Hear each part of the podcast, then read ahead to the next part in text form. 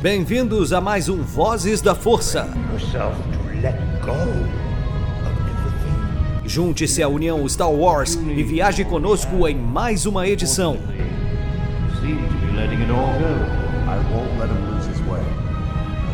Seja também a fagulha que manterá a chama de Star Wars acesa por muitos anos.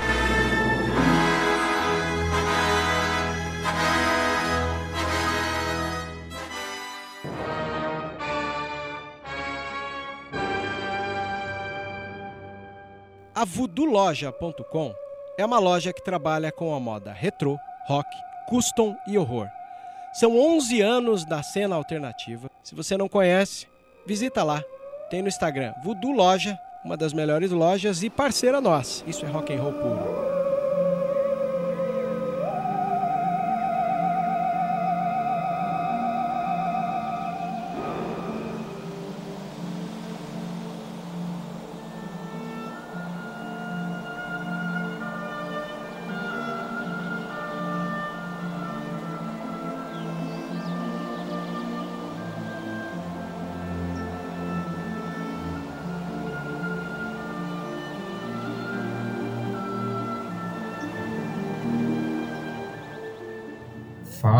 Pessoal, tudo bem com vocês, usuários da Força? Aqui quem está falando é o JP. Hoje o Vebs não está conosco por pelo simples motivo de que, como vocês sabem, né, o Vebs ele é um dos maiores comandantes do Grande Exército da República, né, junto com os clones, então isso resulta nele ir em muitas batalhas, então em algumas ele sai ferido e infelizmente ele acabou sendo ferido nos dentes, e aí ele não conseguiu se juntar a gente hoje por conta de não conseguir falar muito. Então, hoje quem, quem tá à frente aqui sou eu, JP, e eu estou com dois convidados mais do que renomados aqui na Casa do Vozes para a gente voltar das nossas férias, né? Porque depois da temporada de The Mandalorian que a gente gravou, a gente entrou em um hiato de férias pra gente descansar e agora a gente está voltando em grande estilo. E voltando com dois convidados muito queridos aqui. Primeiro, nosso querido Kaique, que dispensa apresentações sobre o veículo dele, né? Fala aí, Kaique. Fala pessoal, tudo bem? Bom dia, boa tarde, boa noite. As vozes da mesa e dos fones de ouvido que nos escutam. Eu sou Kaique Zoton, tenho um canal no YouTube também chamado Kaique Zoton, onde eu falo muito sobre cultura pop e Star Wars. Né? Então, convido vocês aí a conhecerem meu humilde canal por lá. E obrigado pelo convite. Vamos bater um papo aí sobre essas novidades. Gente que agradece. E Agora também nós estamos com um convidado aqui que não apareceu até faz um, faz um tempinho já. Ele gravou um com a gente da temporada de The Mandalorian, que é ninguém menos que o nosso melhor, é, o nosso melhor podcast, nosso melhor podcaster quando se trata de trazer notícias do nosso querido Império Galáctico. Se apresenta aí o Kijar Comenor, ou melhor, Felipe Freire, da Rádio Imperial. A todos os cidadãos do Império, sejam muito bem-vindos a mais uma edição do Vozes da Força, seu podcast hum, de tudo sobre Star Wars. Cara, é muito bom eu estar aqui de novo, é sempre bom voltar aqui, né? E, cara, só agradecer pelo convite, pelas conversas maravilhosas que a gente sempre, vai, sempre tem e sempre vai ter também, né? Já espero uma conversa maravilhosa aqui. E quem quiser conhecer um pouquinho do meu trabalho, vai lá na Rádio Imperial, Spotify, podcast, né, tal, outros veículos também que transmitem podcast aí, como Anchor, iTunes, Deezer e tal. Então, dê uma conferida lá. É tudo isso que o JP falou e muito mais. Aproveito e espero que vocês gostem pra caramba. É, inclusive, para quem para quem curte podcast aí, é um formato mais diferenciado. O Felipe ele faz uma coisa mais em universe que ele daí ele personifica o Kijar Comenor, que é um radialista que adora saudar o Império. Então é um formato muito diferente de podcast e é muito legal. Além de que ele também é editor-chefe no Star Wars Universe, né, no site do Star Wars Universe. Claro, claro, comecei lá, minha paixão, claro.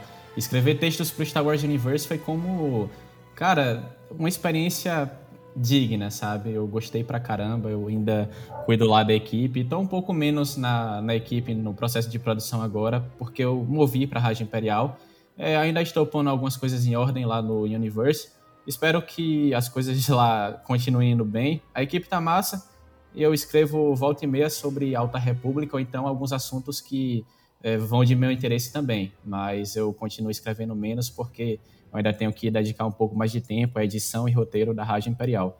E, e a procurar artistas também, né? Porque eu acabo licenciando músicas de gravadoras de fora e tal, para tocar no podcast. Então, é sempre um trabalhinho a mais para a gente até aquela qualidade do programa. Isso aí. E a Alta República, que inclusive nós vamos cobrir aqui no nosso Vozes da Força, como a gente comunicou vocês lá no Instagram. Mas enfim, indo para o assunto do podcast, como vocês viram aí pelo título, é, recentemente a gente viu que a Ubisoft anunciou que ela vai produzir um novo jogo de Star Wars e até agora nós sabemos que vai ser em mundo aberto.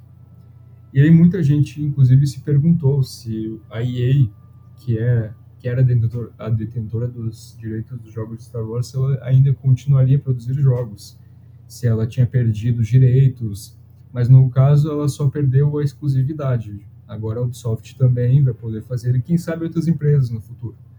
E inclusive a própria EA anunciou no mesmo dia que eles vão continuar produzindo novos jogos de Star Wars que já está em produção alguns. Então nós temos aí anúncio de um novo jogo da Ubisoft, de Star Wars de mundo aberto e outros da EA.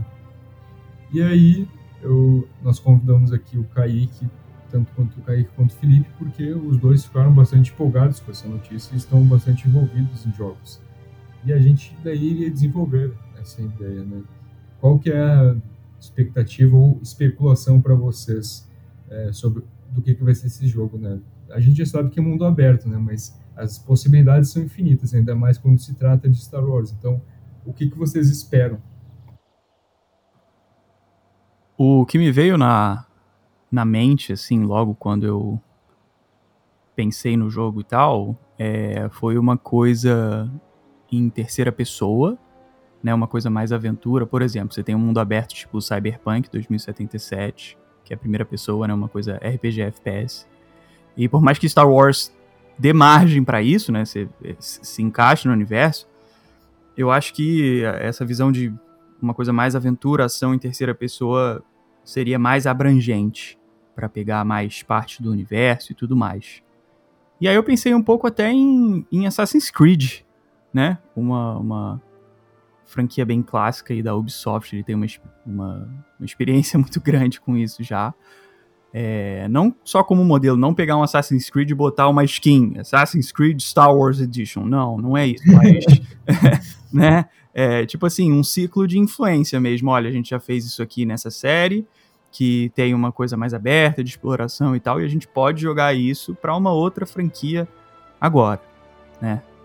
Eu, assim, tenho um pouco de, de, de sentimentos mistos em relação a Assassin's Creed. Tem coisas que eu acho muito legais na franquia, outras nem tanto, alguns jogos bons, outros mais ou menos. Mas acho que é uma franquia bem estabelecida, assim. Então, se, se mantiverem esse nível, assim, eu, eu acho que tem potencial para ser algo bem legal.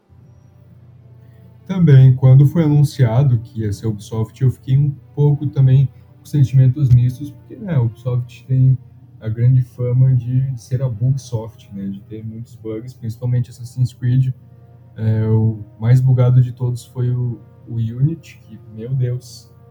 Mas, assim, por mais que tenha muitos bugs. Quando são bugs que não interferem na jogabilidade, a gente até releva e acha, na verdade, engraçado, né? Quando é alguma coisa com o NPC ali no, no meio do, do, mundo aberto e tal. Ah, o problema é quando atrapalha em uma missão, que aí é, é questão de desempenho mesmo.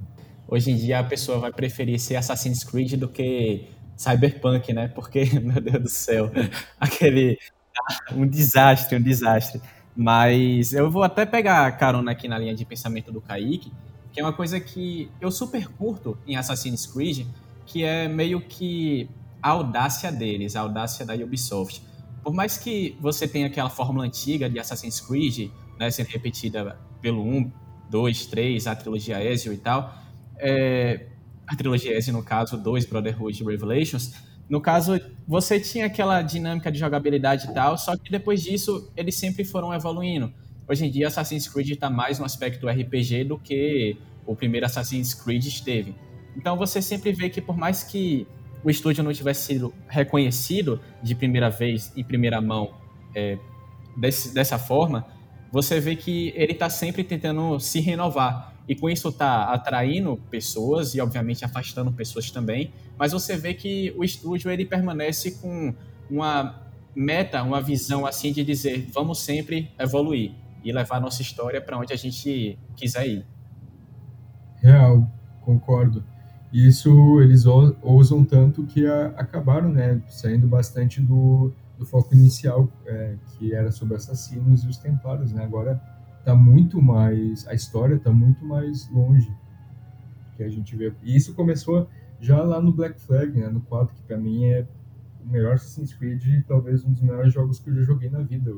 Se eu zerei aquele jogo 20 vezes é pouco. Pô, realmente... eu, eu acho ele bem maneiro também, eu gosto bastante dele. Muito Cara, também. Black Flag era demais. E ele foi um jogo, ele foi um Assassin's Creed ousado, que deu muito certo, porque fugiu muito ali daquela treta de assassinos e templários ainda tinha, mas o teu protagonista, por exemplo, era um pirata, sabe? Que usava a roupa de, de um assassino, mas o foco dele era outro. Então, foi uma, uma ousadia boa, sabe? O pessoal gostou. E agora está cada vez mais aumentando isso.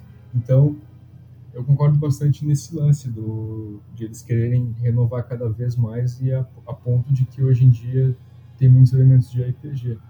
E sobre Cyberpunk que vocês comentaram, cara, velho, que é assim, eu lembro que antes do jogo lançar, eu era um dos que estavam falando pra galera, né, que o jogo ia sair bugado. E aí, até falando, olha, eu não sou hater, tá, da CD Projekt, mas, cara, olha, eles estão. É, olha o quanto de problema que estão relatando na, nas versões beta. Então, eu achei que ia ser bastante bugado. E aí, quando saiu, a gente viu o que, que foi, né? Tipo, é muito, muito bug, sabe? É, é mais do que o normal. E, e atrapalhava muito, inclusive, em várias missões. Eu vi várias gameplays que tinham que reiniciar a missão três, quatro vezes. Então, e aí logo depois teve aquele patch de atualização com correção de bugs que era 60 GB, sabe? Então, foi, foi realmente bem desastroso. Então, tenho um pouco de medo de esse jogo Star Wars ser assim.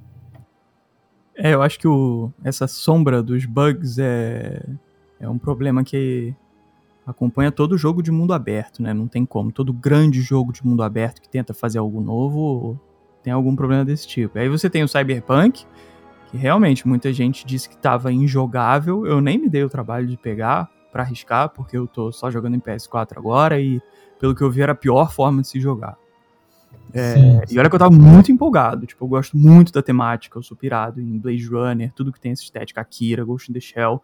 Então eu fui do 100 pro zero, assim, quando eu vi que não tava dando, vou esperar e vou jogar quando tiver uma forma decente de aproveitar o jogo. É, mas assim, da mesma forma que o Cyberpunk foi esse desastre, por causa desses bugs, essas coisas, você teve tipo The Witcher e o Skyrim que tiveram bugs sim, tinham e até alguns bem engraçados, bem, bem estranhos, mas que deu para jogar. E foram jogos bons, foram jogos bem maneiros. sabe? The Witcher nem se fala, né? É. Eu, eu acho que são dois jogaços, assim, que não foram perfeitos, mas que cumpriram muito bem sua missão, assim, são jogos bons. Então, dá para fazer algo legal, assim, se você entrega uma, a parte do centro do jogo, né, de uma forma sólida, os bugs realmente acabam sendo detalhes assim que não vão estragar a sua forma de jogar, né? Então, Exato. beleza, acho que a gente pode ser compreensivo em relação a isso se o produto for bom, né? Tiver realmente detalhes, pequenos problemas assim, até como o, o, o Fallen Order tem. Quando eu fiz vídeo sobre o jogo lá no canal, eu eu mostrei cenas capturadas assim, onde tipo assim, eu tentava pular de uma plataforma para outra, só que quando eu chegava, o jogo ainda não tinha tipo renderizado o cenário e eu morria só por ter chegado ali, entendeu? Um problema de otimização ridículo, tipo, não é culpa minha em nada no jogo, te, né, é um saco. É, tinha inimigo sendo que, que meio que summonava assim aleatoriamente, depois de eu já ter passado do ponto onde ele estava, então quebrava né, até minha estratégia para me defender e tal. Sim, tem problemas, mas pontuais. Não estragou minha experiência, foi um jogo bem legal, entendeu? Que eu, eu gostei bastante. É, inclusive esse é um dos esse problema que tu relatou é um dos maiores problemas que que relatam de Fallen Order, a má renderização do cenário ali, principalmente em Datomir. Eu vi muita gente é, reclamando que Datomir tinha uma renderização muito ruim e não só do não só do cenário, mas também dos personagens. E, e realmente, como tu falou, quando o, produto é bom, os bugs acabam até sendo engraçados, sabe? Tu não dá muita bola. O problema é quando realmente atrapalha na tua na tua gameplay, na tua jogatina, como foi o caso do Cyberpunk, ele, como tu comentou, várias pessoas disseram que estava injogável. E realmente, eu fui ver gameplays e, cara, é, tava realmente absurdo. Então, eu tenho um pouco de medo disso, mas conhecendo a Ubisoft, é, talvez a gente, talvez não, tenho certeza que a gente vai receber sim um produto bom. Eu fico muito ansioso e teorizando sobre o que, que vai ser a temática, né? Quando que vai se passar, sobre o que, que vai ser, porque tem infinitas possibilidades, né? Ainda mais quando se trata do canon de Star Wars, que não foi explorado nem 10%, tem muita coisa. E aí isso me lembrou que quando, logo quando o High Republic foi anunciado, teve rumor de que ia ter jogo se passando na época, que ia ter um jogo no projeto, já que é um projeto multimídia. Então fico pensando, talvez, sabe, se não for? Porque High Republic, como um projeto multimídia, já está tendo livro, HQ, até mangá, vai ter série, né, vai ter The Acolyte. Então só o que realmente faltava, assim, para fechar todas as mídias em High Republic era jogo e filme. Então eu acho que se viesse um jogo seria muito bem-vindo, porque os personagens, toda a ambientação ali, nossa, seria demais, sabe? Se, se tivesse um jogo situado ali em High Republic. Eu acho que seria o, o produto, a mídia definitiva para lançar a, a, a Alta República no, no grande fandom de Star Wars, né? A galera que é mais nichada, assim, que acompanha tudo, tudo bem, tá acompanhando tudo, já devorou o livro e tal, tudo mais. Mas acho que o grande público ainda não se convenceu. Quando eu fui lá na live dos caras de lançamento, a gente falou, pô, mas é só livro e tal. O que é uma besteira, né? Porque, cara, é um livro, é a forma mais clássica de você contar uma história possível. tipo, vai ler a parada, deixa de ser preguiçoso. Mas, enfim, existe um sentimento de, putz, é só isso? Ah, então não é nada tão grande assim. É, eu acho que o jogo poderia lançar esse universo na, no gosto da galera, assim, de uma forma bem enraizada mesmo, saca? E tem isso um é potencial de... Tipo, a, até o JP lembra quando Kotor lançou, no caso, que Kotor ele foi meio que uma continuação de histórias que já tinham sido estabelecidas. Como. Sim. Foi o que, JP? Tales of the Jedi, parece? Isso.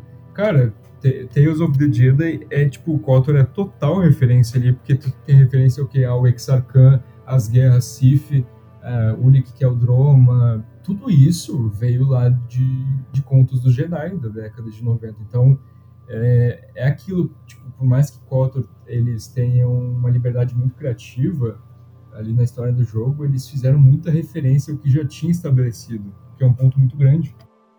É, e que acaba atraindo também muita gente para o projeto, né? Tipo, para o projeto que veio de antes também. Você vê que a expansão, assim, no caso da mente do fandom para histórias do estilo Tales of the Jedi, ou coisas até que precedessem o filme mesmo, ele se abriu pra caramba depois do, do conto magnífico e épico da BioWare, que foi KOTOR 1 né? E aí depois, obviamente, veio da Obsidian com Kotor 2 e tal. Mas você vê que a partir dali também veio uma, expansão e uma quebra de paradigmas com coisas que vieram antes dos filmes. Porque você via que muito proeminente naquela época eram coisas que passavam tipo HQ Star Wars República, que se passava entre episódio 2 e 3, é, Clone Wars, a série animada e tal. Então, assim, você tinha essa esse play safe da galera, né? Esse negócio de dizer assim, bora se até a terreno familiar. E aí veio o Kotor, meu amigo, e aí a galera já começava a explorar é, naquele tempo o próprio Tales of, of, the Jedi e tal. E antes mesmo até a trilogia From, no Legends, é, era livro, mas ao mesmo tempo você vê que, tipo, foi um atrativo e tal naquele tempo, da época que George Lucas quis fazer a Special Edition da, da, dos filmes também da saga, mas o que expandiu mesmo pra galera, pra saga, assim, para coisas que vieram antes de Star Wars, Deus of the Jedi, Exar Kun, Ulick Keldroma, as grandes guerras Sith por aí vai, foi KOTOR. E aí depois você vê que a galera se atraiu mais por esse material do que qualquer coisa. Exato, é por isso, é por conta de KOTOR que a era mais é, superestimada e mais amada de Star Wars é a Velha República, sabe? Justamente por conta de KOTOR. O Vebs até comenta várias vezes que KOTOR foi o único jogo é, na vida dele que ele teve um hype gigantesco quando ele viu o trailer e materiais e que satisfazer se satisfez 100% quando ele foi jogar, sabe? Foi o único material que ele deu um hype gigantesco que foi saciado, não se decepcionou que realmente foi muito bom. E, e eu acho que eles têm um, potencial muito grande, como o Kaique falou, de fazerem isso em Alta República, para trazer o pessoal geral, assim, sabe? Porque eu acho que já tem potencial de fazer isso com a série, sabe? Com The Acolyte. É a série que eu mais estou ansioso entre todas que foram anunciadas no Investors Day. Porque, pô, tu tem ali uma, uma ambientação mais voltada para o lado sombrio, que é uma coisa que o pessoal se interessa bastante, situado ali no final, nos dias finais da, da Alta República, que a gente é, calculou que talvez seja por volta ali de 80, 100 anos antes dos filmes. E aí tem uma, uma acólita do lado sombrio que está explorando esse potencial dela, né? Tipo uma, é tipo uma série de Massad Ventures, tá ligado? Então, eu acho que com essa série o pessoal vai hypar muito mais Alta República. E ainda mais se vier o jogo, sabe? Se tivesse confirmação de que o jogo vai ser nessa época. E eu acho que tem um potencial enorme também por conta das, da ambientação dos Jedi ali, porque a gente vê que os Jedi eles são muito mais poderosos do que a gente vê nos filmes. Então imagina é, imagina fazer isso um, um RPG disso, tá ligado? Um RPG de mundo aberto. Como o Kaique tava falando até que faltava um RPG de volta em Star Wars. Aí imagina como que ia ser, tá ligado? É, acho que ia ser sucesso na certa. Cara, uma das propostas centrais da Alta República é essa coisa da exploração de fronteiras, né? Tipo, eles falam muito isso, que a República ainda não estava tão estabelecida, assim, em tantos lugares na galáxia, e que foi um, um momento de muitas descobertas, de muita expansão. Existe até um sentimento muito claro ali, quando você começa a ler o, o Light of the Jedi, de conquista do Oeste americano, uma coisa que remete muito a filme de Velho Oeste. Exato, lembro que é essa... Eu lembro que tu comparou no Twitter, quando foi falar sobre a Alta República, tu comparou exatamente com isso, com Velho Oeste e fronteira americana. É, tipo assim, você pega o início do livro, cara, ele destaca muito isso, famílias buscando uma vida melhor no mundo novo, numa região que é mais perigosa, que não é tão explorada, não é tão estabelecida, mas é gente que quer encontrar o melhor para si, encontrar uma vida mais próspera, sabe? Isso vai muito daquela cultura, né, de, de americana da, da, da, da descoberta do Oeste. Isso. E um jogo de mundo aberto, o que ele apela, o grande apelo dele por ser um mundo aberto é isso, é a exploração, é você descobrir, é você explorar um mundinho, né? Você tá imerso ali nas descobertas que você pode fazer, nas coisas que você vai encontrar e não imagina, né? É muito isso, a exploração do mundinho. E, sei lá, se você pega um Uncharted da vida, tudo bem que tem exploração e tal, mas é uma coisa que você já tá empolgado meio que, putz, pela, pela forma como a narrativa do jogo vai te guiar por uma experiência super cinematográfica, né? E o mundo aberto, por outro lado, é mais a exploração em si só, todas as pequenas experiências que você mesmo vai encontrar, que você vai traçar. A narrativa vai te guiar em algumas delas, é claro, porque são missões, e aí a partir disso o jogo te leva. Mas, mas qual missão que você vai encontrar, entendeu? O que, que você vai achar ali dependendo de para onde você quer ir? E Alta República é meio que isso, né? Uma descoberta do que ainda não tinha sido descoberto. Eu acho que eu acho essa ambientação muito legal, inclusive, porque quando se trata de Star Wars, é, a gente sabe que a linha do tempo não é igual à nossa, né? Tipo, na, na, nossa, na nossa época aqui, né, no nosso mundo, tipo, 200 anos atrás era o quê? Ah, era período vitoriano, tá ligado? 300 anos atrás era, era medieval, praticamente. Então, é, é, muito doido que daí em Star Wars, tipo, pelo menos no antigo universo expandido, no Legends, mil anos para trás não tinha muita diferença, sabe?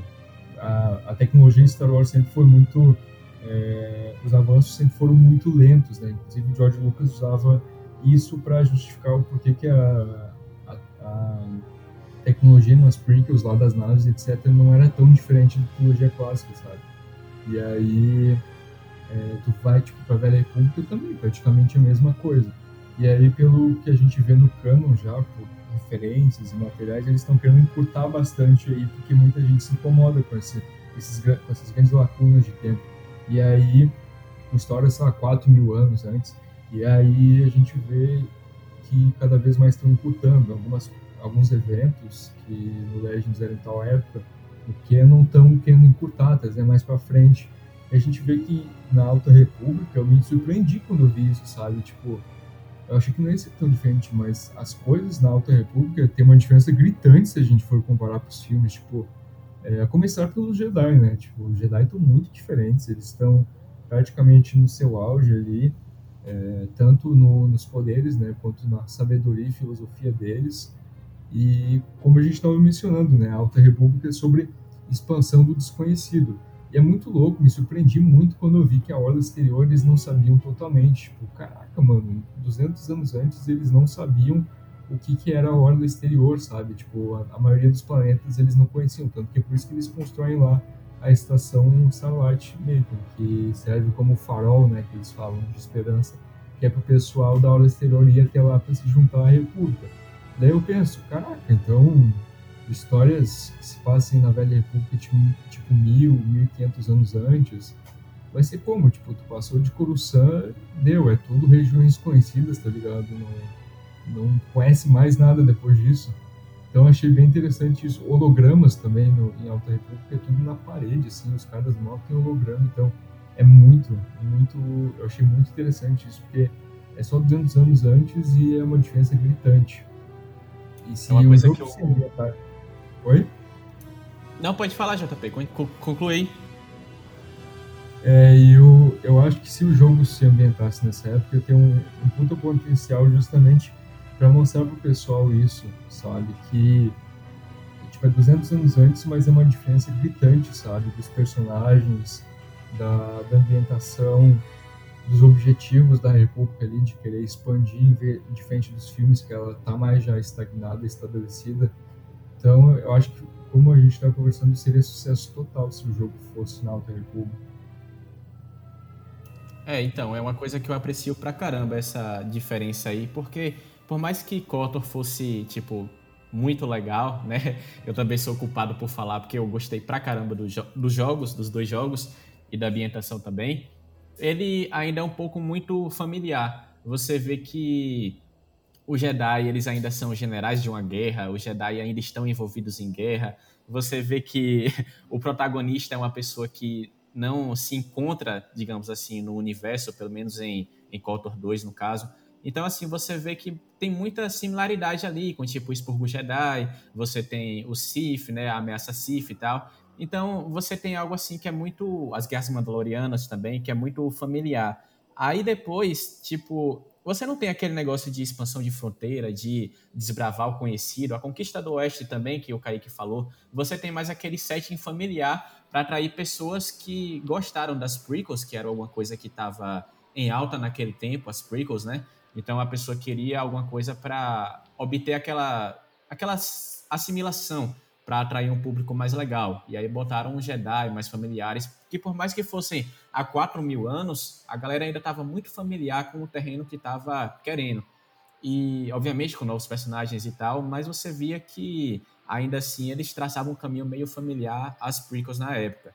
É, mas a Alta República tá aí para mudar totalmente esses paradigmas aí. Você vê que é como o JP tava falando aí, tipo, poxa, 200 anos, a galera parece que tava, sei lá, descobrindo fogo naquele tempo, tá ligado? Tipo, de tão arcaico que o livro parece ser, assim, que a galera tá com, holograma aqui, parece que, tipo, a pessoa tá há um tempinho de Coruscant e o holograma tá, tipo, baixa qualidade, parecendo que você entrou no YouTube com internet de padaria, tá ligado?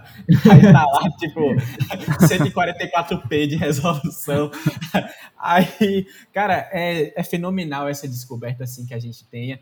e se, se o que eu esteja pensando da Claudia Gray, que a Claudia Gray, quando foi anunciada na live da Alta República, ela falou que tem um projeto que ela ainda não pode falar, mas ela está envolvida e disse que existe. E não coincidentemente, duas semanas depois, ou algum tempo depois, veio essa notícia de que a Lucasfilm Games estava sendo, tipo, recriada barra, barra renovada e que novos jogos de Star Wars estavam indo vindo ao nosso caminho.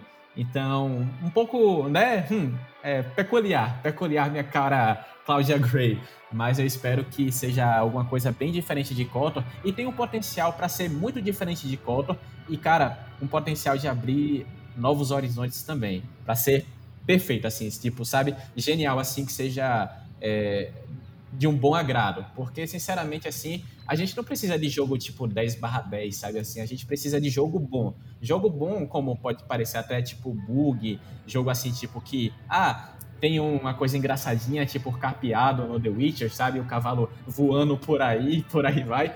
Mas são coisas assim que, tipo, não, não comprometem a gente pra gente jogar, que não seja frustrante, tá ligado? Então, assim, é uma coisa que eu apreciaria pra caramba se fosse. se Assim como a Alta República está sendo pioneira, e o Jedi também, a República está sendo pioneira em descobrir as fronteiras, que a Ubisoft também seja pioneira nesse meio para né, construir novas, novos jogos e novas experiências de Star Wars. Eu acho que foi pontual o que tu falou, sabe? A gente não precisa de um jogo 10 barra 10, a gente precisa de um jogo bom, sabe?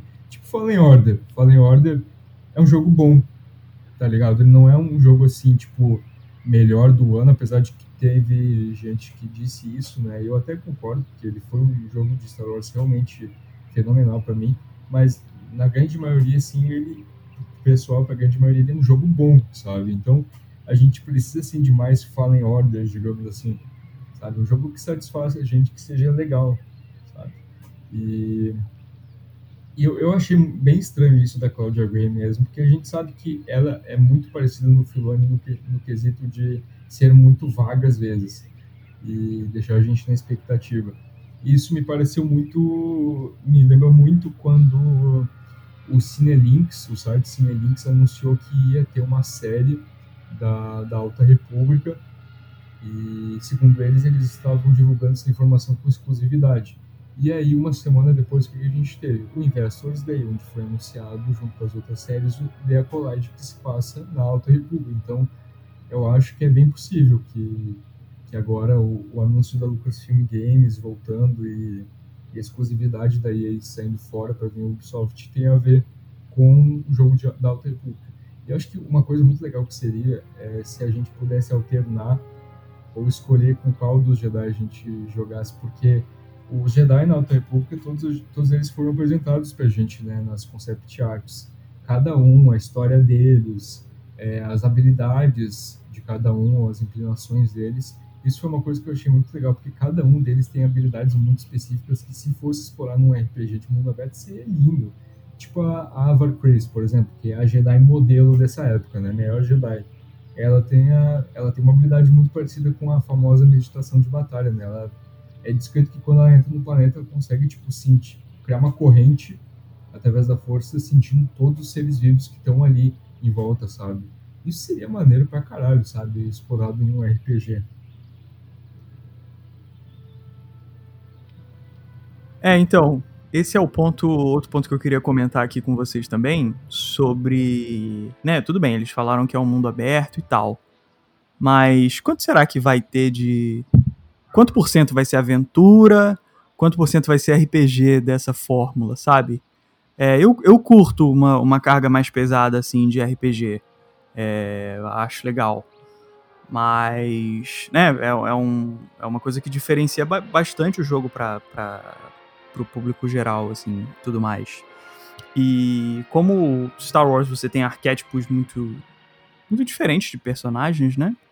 Isso aí se integra bastante ao sistema de classes de RPG.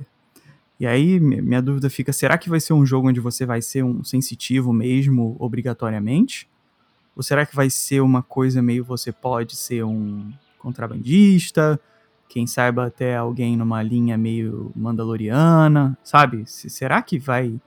que tem a chance de ser algo assim tão aberto, tão abrangente, ou vai ser uma coisa meio tipo The Witcher, onde você é o Geralt mesmo e ele faz um. tem tanto magia quanto porrada e tudo mais? Né? Porque.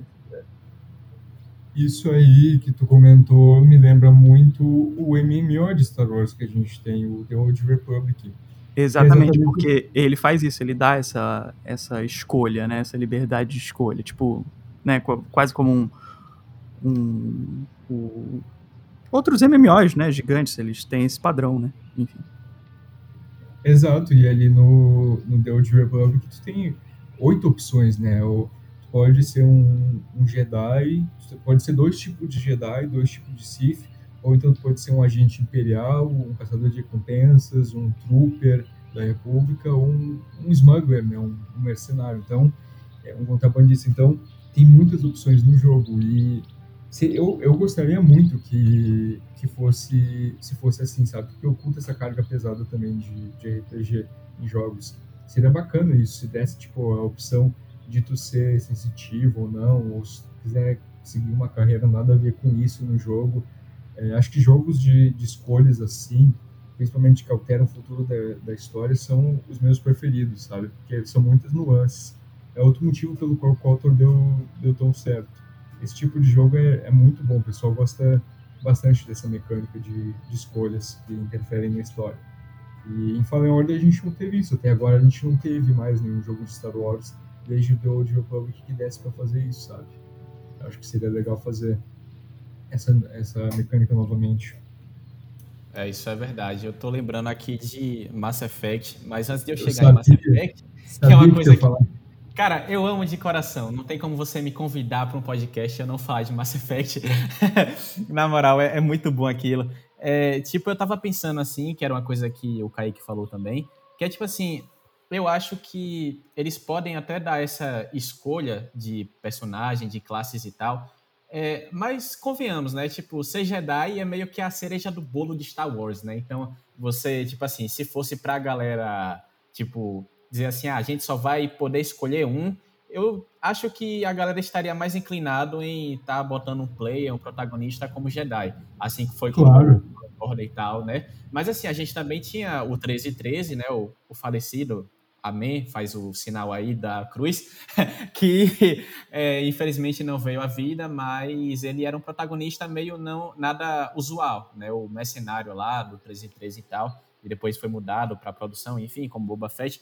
É, mas, tipo, você vê que é, é, mais inclinado a ter Jedi, né? Porque é a coisa de cargo-chefe e tal. Só que eu acho que se eles fizessem, fizessem tipo, a escolha de, de, de tipo classe, história e tal, eu acho que eles fariam menos como, é, como, como SW Thor e mais como, por exemplo, Mass Effect. Porque Mass Effect você também tem as opções de ser tipo um soldado, um infiltrador, ou tipo uma vanguarda, essas coisas assim e tal. É um cara que solta poder também através de energia negra e tal. Mas o ponto é que, tipo, você tem uma história para várias classes.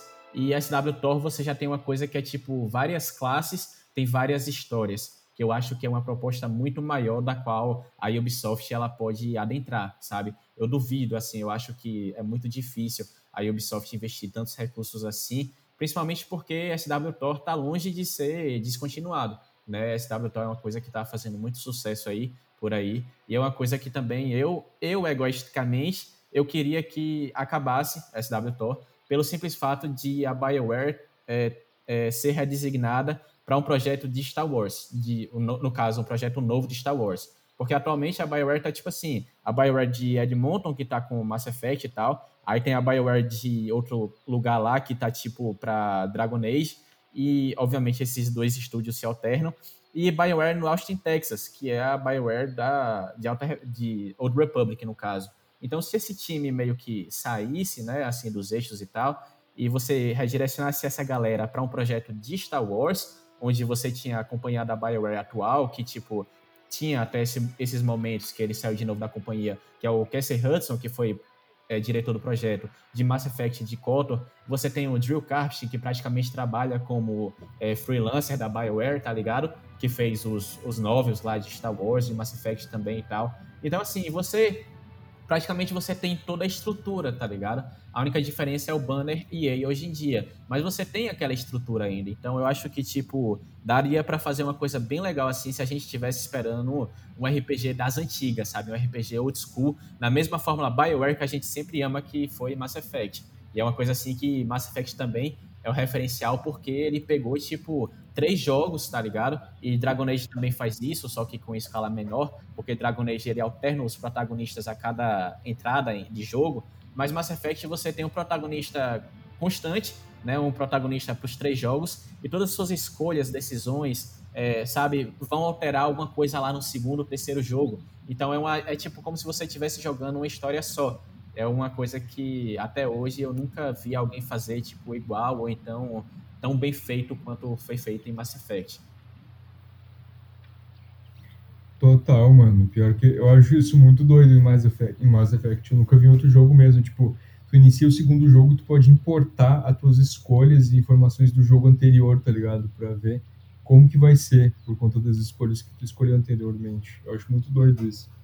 O Drew se fala, né? Meu autor preferido de Star Wars. Esse cara escreve e trabalha como ninguém quando o assunto é Velha República, principalmente. E o The Old Republic, eu, eu, eu, eu creio que daqui a pouco possa acabar, sim, porque a história já está no final. É, lançou agora o, último capítulo, que era o Echoes of Oblivion, que finalmente é, terminou, encerrou o arco do VT8, né? Então, daqui a pouco eu acredito que possa acabar já, até porque o jogo já vai completar aí 10 anos no, no mercado e é um tempo estimado assim de, de vida útil de um MMO, então acho que em seguida já, já cabe e a BioWare podia voltar para Star Wars porque é, né, eram lendas no quesito de, de trabalhar com Star Wars. Até estava lendo outro dia como que foram os bastidores de KOTOR, né, que foi, até foi bastante acirrado, né, quase não conseguiram pegar o jogo no prazo. E e sobre e saindo agora um pouco sobre esse, é, o jogo da Ubisoft, como comentei, né, a gente teve o um anúncio logo depois da, da EA dizendo que o contrato deles com Star Wars não tinha acabado, né, eles só tinham perdido a exclusividade, mas eles ainda estavam na ativa e que tinham novos jogos de Star Wars sendo produzidos por eles. E o que, que vocês pensam sobre isso, né? Battlefront 3, Fallen Order 2 e alguma coisa nova? Cara, para falar de EA com Star Wars, é... assim, a gente tem que assumir que o lançamento do Battlefront 2 foi péssimo, foi terrível. Ele teve aquele feedback horroroso que todo mundo lembra, por causa das okay. microtransações e tudo mais. Mas a verdade é que foi algo que foi resolvido rápido. A porrada que eles tomaram foi tão grande que eles botaram o rabinho entre as pernas e resolveram, sabe? E. E, cara, eu joguei bastante jogo, o, o Battlefront. O primeiro eu joguei, tipo, moderadamente, ok. Mas o segundo eu joguei, tipo, bastante. Assim, eu platinei no PS4.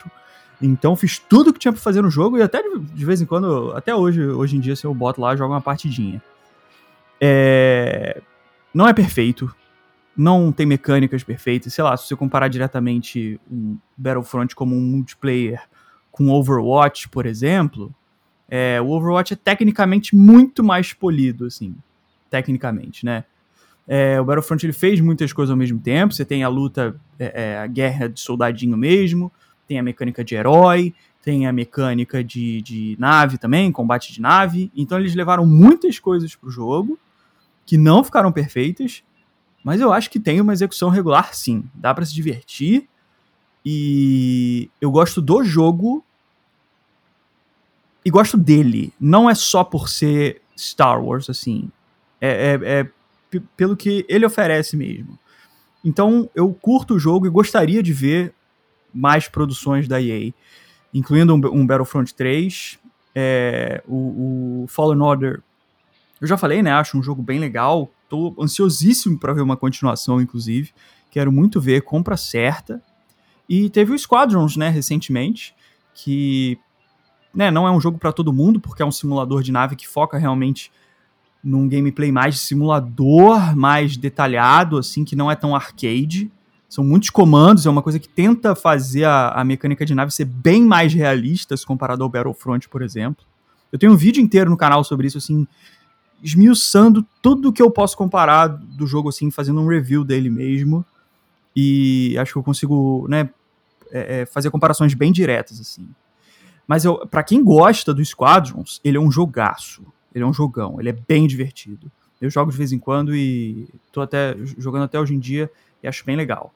Então, resumindo, a EA teve seus tropeços sim, tropeços muito ruins, assim, coisas que não precisavam ter rolado. Mas eles correram atrás e entregaram muita coisa que eu, que eu gostei bastante, assim. Não teve nada que eu comprei daí até hoje que eu, putz, me arrependi, não quero jogar bastante esse jogo. Todos que saíram, eu joguei bastante.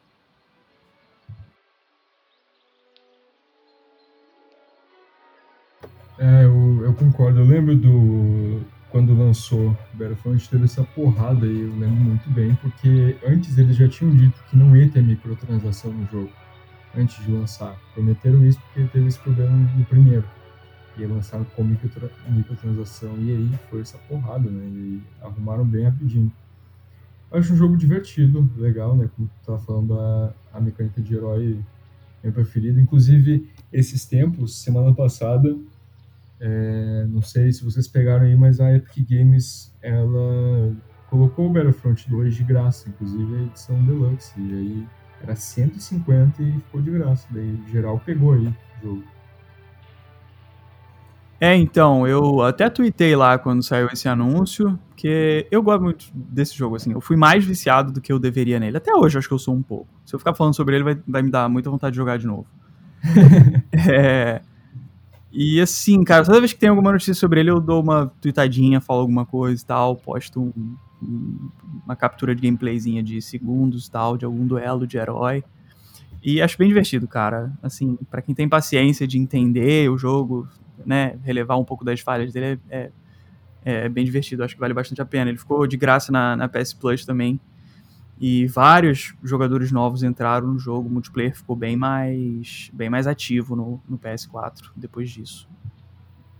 É, e sobre Fallen Order 2, eu acho que é o que eu estaria mais ansioso, porque, cara, tem tantas possibilidades de uma sequência, de como que ela vai ser. Tem gente até comentando que poderia conectar de algum jeito com, com o Rebel, sei lá, ou de até o protagonista do segundo não ser o Cal, mas ser, tipo, um, alguém que ele está treinando, porque por mais que ele tenha desistido lá da missão de resgatar as crianças, ele deve ter encontrado alguma criança sensitiva e juntou ali para a equipe ali, para a crew da, da Mantis ali, e começou a treinar numa vibe assim, Kanan e Ezra, em, em Rebels. O que eu acho bem possível, sabe? Seria uma ousadia bem legal.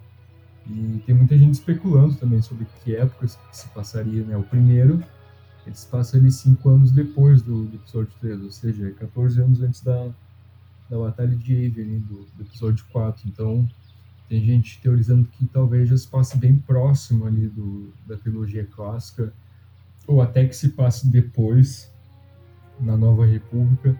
Eu não sei o que pensar, porque justamente são muitas possibilidades.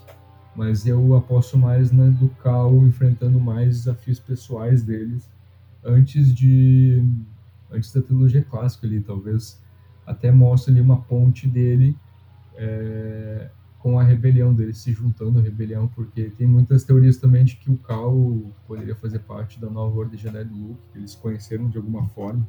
Tem até arte disso. Cara, uma coisa que. Só um pequeno detalhe da mecânica do jogo, assim, que. Né, se você parar pra analisar como história mesmo, ela dá bastante pano pra manga, assim que é o seguinte, não vou dar spoiler aqui do, do primeiro do primeiro jogo, do, do Fallen Order. Mas basicamente você tem que recuperar as, as habilidades do, do Cal, por uma mecânica que existe no jogo, né? E você vai evoluindo seu personagem e destravando as habilidades da força dele de uma forma que faz sentido dentro do universo de Star Wars, né? É, como Star Wars já tem um, uma me... não uma mecânica, mas uma, uma lore que já é muito bem desenvolvida sobre o uso da força e tudo mais, seria muito simplista você fazer o tradicional do RPG, tipo, mata boneco, ganha experiência, libera poder, né? Não, não é bem assim. É... E aí eles colocaram uma parte lá da história do jogo que justifica os momentos certos do Cal destravar um poder ou outro. Né? Só que aí, beleza, acabou o primeiro jogo, você já tá com o Cal cheio dos poderes, todo lá desenvolvido já. E no próximo, né? Tipo, é isso, você começa com ele no 220 volts já, e é isso, você começa o jogo sem essa sem essa evolução, sem essa escadinha de deixar o seu personagem de fraco para forte, que é o tradicional desse tipo de jogo, né? Como é que vai ser? Porque eles não podem refazer o que eles fizeram no primeiro, vai ser batido, vai ser ridículo, né? Fazer o cara ter um abrir mão dos poderes dele da mesma forma. É, ele se fechar pra força novamente. 220 volts. É 220 é, volts. É. é tipo Starkiller, tá ligado? Tipo, ah, Mas, tu, sinceramente, que que tu acha disso? até isso. Ah, diga aí, JP. O que, que tu, é, tu justamente perguntei até o que, que tu acha em relação a isso de, do segundo jogo que tu poderia, que tu teoriza que poderia ter.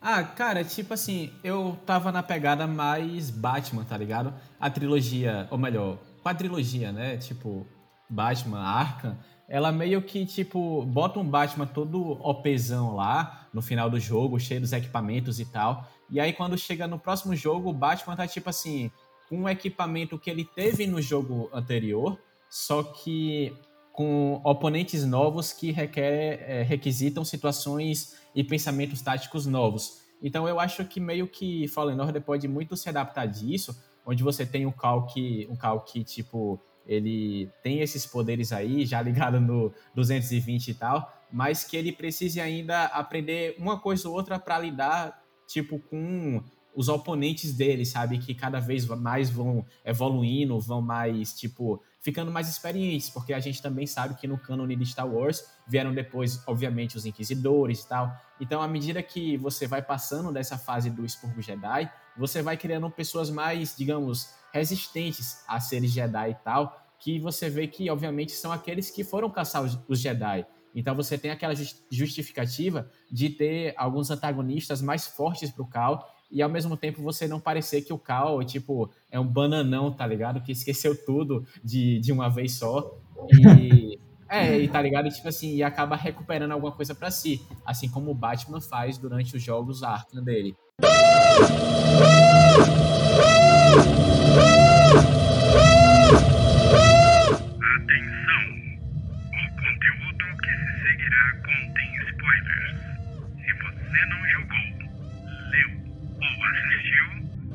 Continue por sua conta e risco.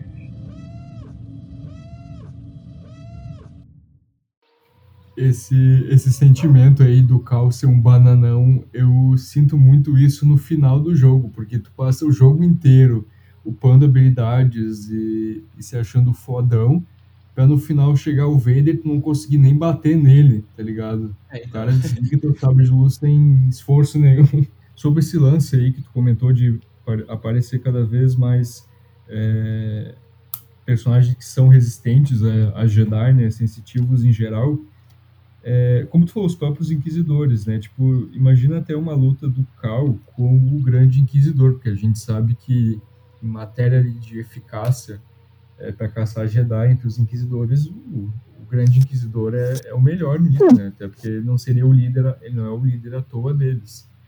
Cal lutou ali com a, com a Trila, né, que era a segunda irmã, mas lutar com o, o Grande Inquisidor é, seria outro nível, né? O cara era guarda do Templo Jedi antes de se unir ao Império, então é outro nível, assim, as habilidades dele. A gente vê isso no próprio Rebels, né? O Kanan e o Ezra apanham muito pra ele. Então, seria uma ponte muito legal e, ao mesmo tempo, abrir portas para outros personagens, né? Porque a gente não sabe todos os Inquisidores também, né? É, tem algumas lacunas ali, a gente não sabe quem é o quarto, a quarta irmã, por exemplo. Então seria legal eles trazerem mais disso, sabe?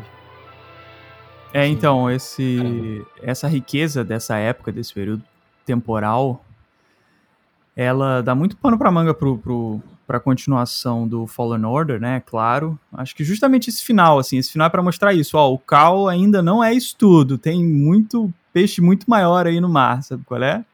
É, mas isso eu, eu até considero também para o tal jogo do mundo aberto, porque por mais que a gente tenha falado tudo isso sobre né, o potencial que esse jogo poderia ter em relação com a Alta República e tal, a verdade é que a época do Império, essa época de queda da República e tal, ela ainda é muito rica por si só, ela é muito interessante, né? É, dá para você criar um ambiente muito diferente, um mundo a ser explorado que, caraca, é, é a base de Star Wars, sabe? É a trilogia clássica, é você viver aquele mundinho ali explorando ele, sabe? É uma coisa incrível. Dá para fazer tão bem tanto no Fallen Order 2 quanto no próprio jogo de mundo aberto, né? Se fizerem nesse, a verdade é que tem tudo para ser bem legal também. Bem divertido. Essa coisa da ameaça do Império e você ter alguns safe places da galáxia, outros que são mais dominados por, por criminosos, assim. Você, putz, você consegue criar ambientes muito diferentes para serem explorados em vários tipos de jogos, né?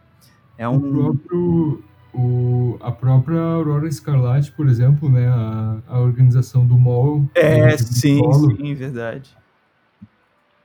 Então, é, então é isso, assim, tem uma, uma riqueza muito grande. Esse, esse período temporal não é à toa que ele é tipo mais unânime de Star Wars, né? Ele funciona muito bem. Ele dá espaço para muitas temáticas, para muitos ambientes interessantes, para muitas aventuras legais, sabe? É, basta os caras quererem fazer. Tem aquilo, né? Os últimos jogos já pegam essa época da, da história. Né? O Battlefront 2 pega lá depois de Endor, é, o, o Fallen Order também se passa depois da queda da República, então beleza, a gente já viu isso. Será que a gente quer mais um? Mas a verdade é que se tiver mais um ou mais dois muito bem feitos e muito executados, a gente vai gostar, né? Isso é verdade. Total, né? Com certeza. É, quando, quando o assunto é era imperial é bastante delicado né, no, no fandom, porque é a era que está sendo mais explorada né, no Canon. Todas as HQs, livros e materiais, né, séries, jogos. Na Rádio Imperial. Na Rádio Imperial. É, basicamente é, é, é 80% focado no, na área imperial, tanto que a gente até fala né, que está um pouco saturado já, né? Sim, sim, a gente vai ver até a, é, até dessas produções novas, né? Vai ter coisa tipo a, a Bad Batch, por exemplo, é queda da República, velho. Já é o Clone Wars que deixou de ser Clone Wars e agora é no Império, né? É. Cara, eu tô muito ansioso pra Bad Batch. Eu também, certo? tô doido pra ver, tô maluco pra ver. Negócio que, putz, desde que foi anunciado, a galera torceu um pouco o nariz, mas eu falei, cara, meu tipo de série, assim. Total, mano. O Bad Batch era uma coisa que a gente queria muito ver antes de The Clone Wars ser cancelado. E agora ganhar, tipo, uma própria série deles. E fora que tem várias oportunidades ali. Tem teorias já de que poderia aparecer o Code pra, pra lutar com eles. Sim, sabe? sim, sim. E nossa, vai ser uma cena, ia ser uma cena muito assim de, de chorar mesmo, porque a gente se apega tanto ao Code ali em The Clone Wars, pra no fim a gente saber que ele ficou ali do lado da, do Império da Ordem 66 por conta do chip. E fora também que eu achei muito interessante por conta da Fênix ter aparecido no trailer, né? É, achei muito bacana. Achei, Cara, putz, é, mostra o, o, planejamento dos caras, né? Como eles têm bastante antecedência para criar tudo e tal. É, é pra ver que tá tudo conectado, né? Não é igual eu tô falando que, que tá uma bagunça na Lucasfilm, não, cara. Eles todos os departamentos estão se conversando, ele, a Alta República está conversando com o pessoal Sim, de demanda. Exatamente, é, tá tudo muito bem organizado. Esse Story Group tá. Os caras estão valorizando o salário deles, hein? Vamos falar a verdade aqui. Por mais que a conspiração maluca aí da internet diga o contrário, os fatos é que os caras estão conseguindo alinhar as coisas, hein? A verdade é essa. Tudo bem que, cara, tudo bem. Star Wars recentemente teve, sei lá, volta do Palpatine, coisa que eu não curto de forma alguma, sabe? Mas isso não é nem escolha dos caras. Eles não, não é assim que funciona, né? Não são eles que dizem. Eles alinham o que dá para ser alinhado ou não, né? E isso eles, eles realmente fazem bem. Total, né? Pablo Hidalgo teve um tra uma trabalheira do caramba pra esse é, é. episódio 9. Sim, com certeza. E, e, e, tipo, é, outra, outra polêmica, né, que mostra que, que é só, tipo, só mesmo fofoca, que não, nem de longe é verdade, da questão né, de rebutar as ciclos, né, que adoram falar. Ah, cara, isso é, é, o delírio coletivo. Daqui a alguns cinco anos, daqui a, daqui, daqui a alguns poucos anos, o público da internet vai perceber que ele foi feito de trouxa. Porque a verdade é essa, a galera que está falando isso, está falando isso porque é fácil mamar dinheiro em cima disso aí. Isso é uma, é uma fazenda de clique. Entendeu? Você inventa uma história assim que né, cara, você pega a entrevista do Dave Filoni, a coisa que ele mais falou sobre o mundo entre os mundos é que ele não vê aquilo como viagem temporal. Aquilo é só uma expansão é, do conceito do Jedi de ter contato com o futuro e o passado e as possibilidades do futuro e do passado. É isso, velho. Total. E, uma coisa que eu acho genial nesse arco do mundo, do mundo entre os mundos é que muita gente achou que seria perigoso, né? E talvez. É, total, sim, sim. Parece ser. A verdade é que parece ser, e isso é parte da história. A Soca fala, cara, a gente não pode zoar isso aqui, porque não é assim que funciona. E ela fala, Exato. eu não vou salvar, eu não posso salvar o Anakin por causa disso. E é por isso que ela não sai e refaz tudo, né? Se fosse isso, ela, ah, então vou lá, vou, vou falar, Anakin, não vai lá com o, com o Sigils, não, fica aqui. e pronto, resolvia tudo, entendeu? Aí cortava, directed by, by Filoni, tará, tará, tará. Acabava tudo aí, tá ligado? O povo acha que Mundo Entre Mundos é aquele filme do Adam Sandler, aquele clique que a Soca acha o controle remoto que é, cara. tá ligado? Não é? Total, total. É, é muito legal o simbolismo do mundo entre os mundos por conta disso, sabe? De mostrar que é aquela ligação com a, com a força de ver o futuro. E é muito legal que daí o Filone, no final do episódio, ele faz com que o tempo seja soterrado justamente para mostrar que eles usaram ali o mundo entre os mundos naquele momento, mas que não querem mais mexer nele, não, pelo menos não por enquanto, né? Talvez no futuro, talvez até em Alta República a gente veja o mundo entre os mundos, né? Algo, uma referência a ele, mas não vai ser usado talvez novamente como foi usado, porque é justamente algo muito perigoso. Que era usado, era para ser usado só naquele momento. Eu acho uma coisa muito legal também. Sim. E, e mano, é, agora também sobre o lance da, da Lucasfilm Games, né? A gente viu foi em 2019 que ela foi anunciada, né, Lucas, o departamento da Lucasfilm Games. E aí agora eles estão ativa para produzir novos jogos de Star Wars. E a gente vê que agora Star Wars finalmente vai ter uma, uma liberdade maior, né? Não vai ser só EA e EA ali, né? No comando, vai, agora que tem um departamento próprio novamente, é, vai ter um, uma liberdade maior assim no, no papel e talvez na teoria também. E queria saber o que vocês acham disso, sabe? Se vai ser talvez é, uma, uma tipo, na, na prática, na teoria, é uma, uma sucessora da, da lendária LucasArts, mas será que na teoria vai ser também? Cara, assim, o lance da. Eu acho que o consumidor tá, tá ganhando pelo que foi organizado até agora, porque, cara, quem curte o trabalho da EA, tipo, eu curti os últimos jogos, os caras vão continuar trabalhando. Então, beleza. Só que tá vindo mais gente pro barco, entendeu? Então, tipo, só, só tá somando. Não, não, não vejo por que reclamar, né? É, pelo menos até agora. E eu tava até conversando aqui com vocês, né? Um, uma das grandes marcas, assim, para mim, do antigo universo expandido, era a frequência com que a gente tinha jogos de Star Wars, né? E a LucasArts fazia outros jogos também muito icônicos, cara, os jogos de aventura mesmo e tal. E eu acho que tudo foi feito, muita coisa foi feita dessa forma no passado, porque os jogos não tinham investimentos mais tão gigantes quanto eles têm, não, não tinham na época investimentos tão grandes quanto a gente tem hoje em dia, né? Um, um AAA de hoje em dia é um investimento de sei lá quanto. E na época era uma coisa mais comedida, não era uma coisa proporcional, né? Então acho que era mais tranquilo de você produzir alguma coisa que fosse satisfatória para o seu mercado. Eu tenho essa impressão como leigo, mas é o que eu sinto, né? Então, acho que não tem como voltar a ser o que era, nesse sentido de constância, sabe? Uma coisa tão constante assim. Mas a, é, a partir de agora, acho que a gente está caminhando para ser mais variado, no mínimo mais variado do que estava sendo. Então já é uma evolução, né? Total, e inclusive, como tu falou, né, antigamente não era um investimento tão gigantesco para fazer um jogo, né? Então a frequência era muito maior. É por, isso, é por isso que a gente tinha, sei lá, às vezes dois ou três jogos no mesmo ano, sabe?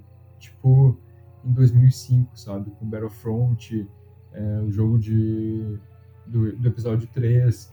Então, tipo, era, era outro nível, sabe? Não, não era um investimento gigante cada jogo. Como gente falou, um AAA hoje em dia é um investimento gigantesco, sabe? fugindo um pouco de Star Wars agora e falando é, do Hogwarts Legacy, que é o novo jogo de, do mundo de Harry Potter. Ele é um AAA que está sendo produzido há mais ou menos 3, 4 anos, sabe? E agora vai ser lançado esse ano. Então, para ver o, o, nível, sabe? Antigamente, em 4 anos, tu, sei lá, tinha 5, 6 jogos. Então, é, hoje em dia é outra época, sabe? Porque os gráficos, tudo aumentou, né? Então, é muito mais investimento. E mas que nem tu falou, né? Só tá agregando, porque a EA vai continuar ali com Battlefront 3, Fallen Order 2, outros projetos que eles podem trazer. É... Eu queria muito ver eles reaproveitando o material de, de 1313 ali, do, que foi cancelado em outro jogo, porque era um jogo que o pessoal estava muito ansioso. Porque é muito do, do jogo cancelado do, do Mall, do Darth Maul, muito é, do material dele foi utilizado novamente em Fallen Order, da mecânica, etc. Né, o Maul ele também tinha um droidzinho que ajudava ele no jogo.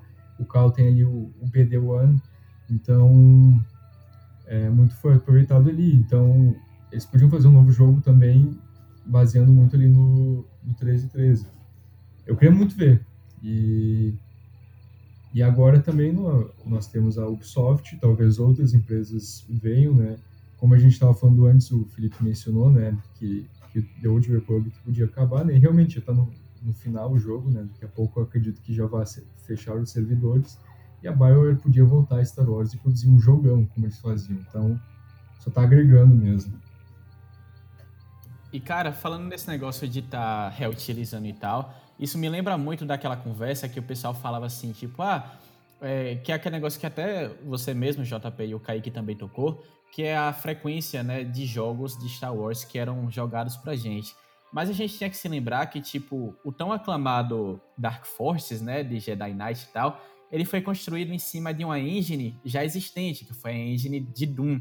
E, obviamente, depois que foi reutilizada por Quake e tal. Então, assim, você tinha Star Wars Galaxies também, que foi meio que reconstruído e remodulado com a engine de World of Warcraft, tá ligado? Então, assim, tipo, você tinha coisas que não necessariamente eram pioneiros nas suas histórias, nas suas engines e nas suas formas de jogabilidade, mas era pioneiro em si em formas de jogo e por aí vai, e jogabilidade e história mesmo. Só que, tipo, você via que a frequência era maior porque eles não precisavam se reinventar toda vez. Você vê que, por exemplo, o, o Battlefront atual, beleza, ele precisou se reinventar depois do primeiro, foi, foi pro segundo, foi, ainda pegou algumas coisas que é, reutilizaram da engine e tudo, foi, mas eles tiveram que usar mais um passo de renovação, porque tem todo aquela, aquele aspecto de, poxa, não bora errar isso aqui de novo não, bora tentar mudar a parada do, do Frostbite lá, que é um, uma engine é, autoral da, da EA, da própria EA, e assim, tipo, você vê que a cada momento eles estão tentando é, se remodelar, remodelar o mercado também da engine e também bater de frente com outros competidores, tipo o motor da Epic Games, por exemplo, sabe? O, o Unreal Software também, que faz o, o Gears mesmo. A galera sempre está tentando bater de frente com esses novos mercados, novos mercados e novas engines também. Uma coisa que antigamente não era tão proeminente. A galera pegava um joguinho aqui que já estava pronto, mudava uma skin ou outra. Poxa, quer exemplo melhor? Bora Galactic Battlegrounds. Galactic Battlegrounds é um jogo RTS de Star Wars que foi totalmente, tipo assim, construído em cima da engine de Age of Empires 2. É tipo, Age of Empires 2 em Star Wars. É tipo, o, o monge virou o Jedi, o templo virou. Sabe, até a conversão de recursos era o mesmo. Se você precisava de 550 pedras para construir um, um, castelo em Age of Empires, você precisava de 550 de minério para construir uma fortaleza em, em, em Battlegrounds, tá ligado? Então, então, assim, era uma coisa que você não precisava se reinventar. A galera era muito mais é, menos ligada nessa questão técnica de jogos antigamente. Eu Hoje amava esse jogo, eu gostava muito. É, então, cara, eu amo. Até hoje eu jogo. Tem um, jogo, tem um mod que. Tem um mod que reinventa o jogo, que é o Expanding Fronts. E ele meio que adiciona várias coisas novas pro jogo, tá ligado? Tipo assim, mecânica de tiro para pros Atiati. Tem até mesmo, tipo, facções novas, Resistência, Primeira Ordem, heróis novos, Luke Skywalker, é, Snoke, sabe? Tipo, umas coisas muito bem reinventadas, é, respeitando a essência mesmo. Então. Isso, hum. Isso me lembrou também o Empire at War. É, então, é, o Empire at War também, cara, genial. Saudades daquele jogo, meu Deus do céu.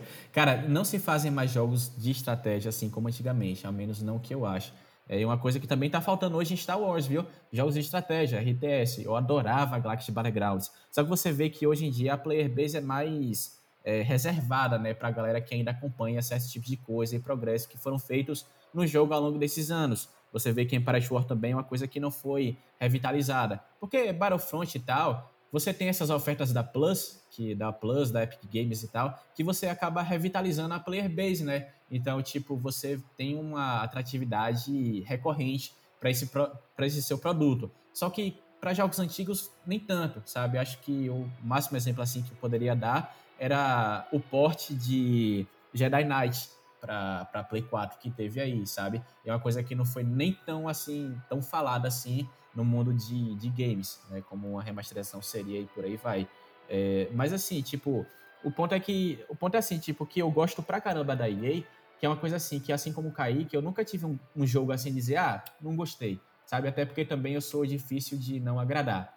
Verdade, sejam ditas. Então eu posso até ser uma. ter uma opinião meio, né, assim, reservada para mim mesmo, mas eu gostei. E uma coisa da EA que eu gosto é que eles sempre estão se reinventando. Assim como Assassin's Creed também se reinventou, mas a EA ela sempre está atrás de procurar outros estúdios, né? Porque a EA ela apenas publica sob o banner da EA, mas quem desenvolve, no final são os outros estúdios, tipo DICE que faz Battlefront, a Motive que fez Squadrons e tal. Então você vê que cada estúdio tem uma maneira diferente de, de trabalhar. Você vê que o estúdio focado é, que é da BioWare em Austin, você tem um estúdio mais focado em MMORPG, você tem um estúdio mais focado em naves, em simulador, que é o da EA Motive. Então assim, você sempre tem tipo assim, você ter jogos sob a licença da EA, se bem trabalhados, claro, você tem um leque de oportunidades que, se pá, você não, não encontra mais em outras companhias e desenvolvedoras, se ligou? Você tem, assim, as coisas que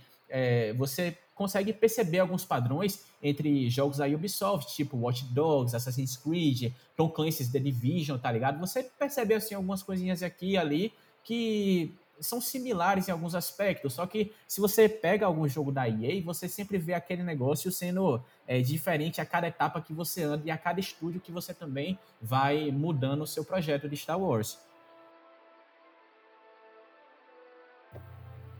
Concordo total, mano. Eu, eu também é muito difícil de, de não me agradar assim em jogos, porque a maioria eu curto também. É, o próprio Battlefront, o 2, né? Eu só fiquei bravo quando teve, né? O lance lá no início, quando lançou da, das microtransações, mas depois disso que eles arrumaram, é um jogo muito bom, sabe? Só o, a questão é que, o que me incomoda também é que o modo história é muito pequeno. Mas fora isso, é um jogo muito divertido, sabe? Mesma coisa Fallen Order.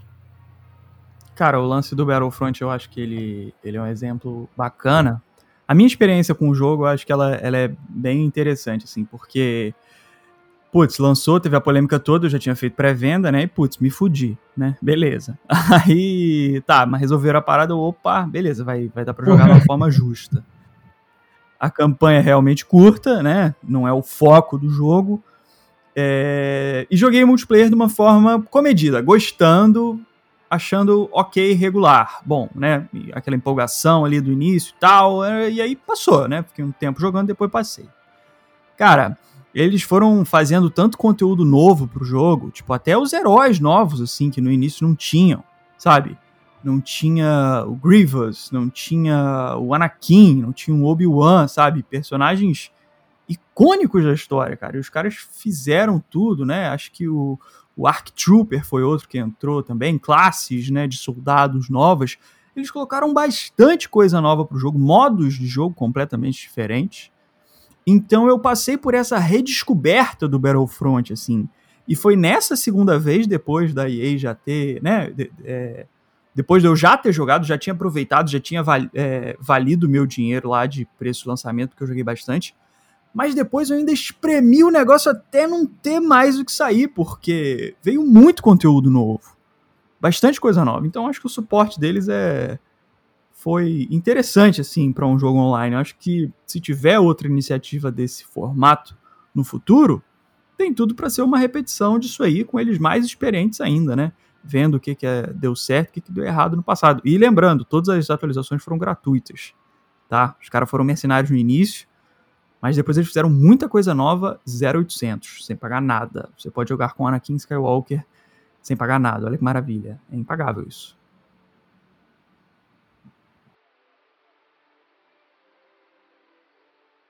Real, a, edição do Anakin foi uma coisa que eu gostei bastante. Acho que ele é o meu herói preferido ali.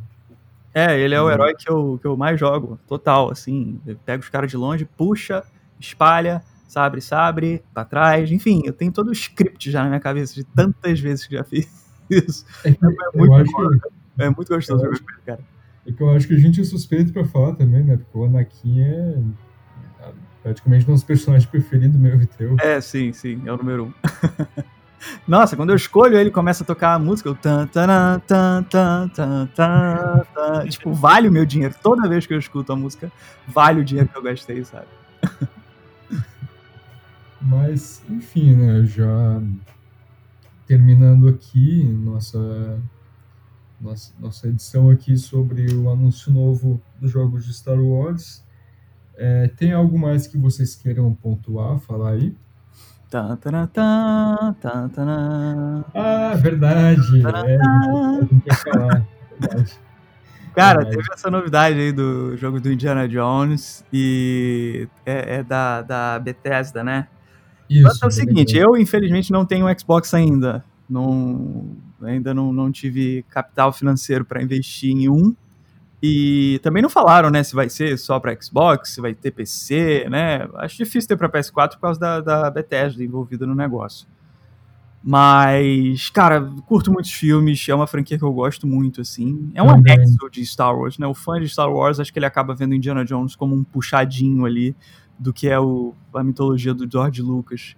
Então, putz, fiquei emocionado com o anúncio. É, acho que ele tá até no teaserzinho que ele vai para Roma, né? Eu acho, indicaram como é que vai ser parte da história.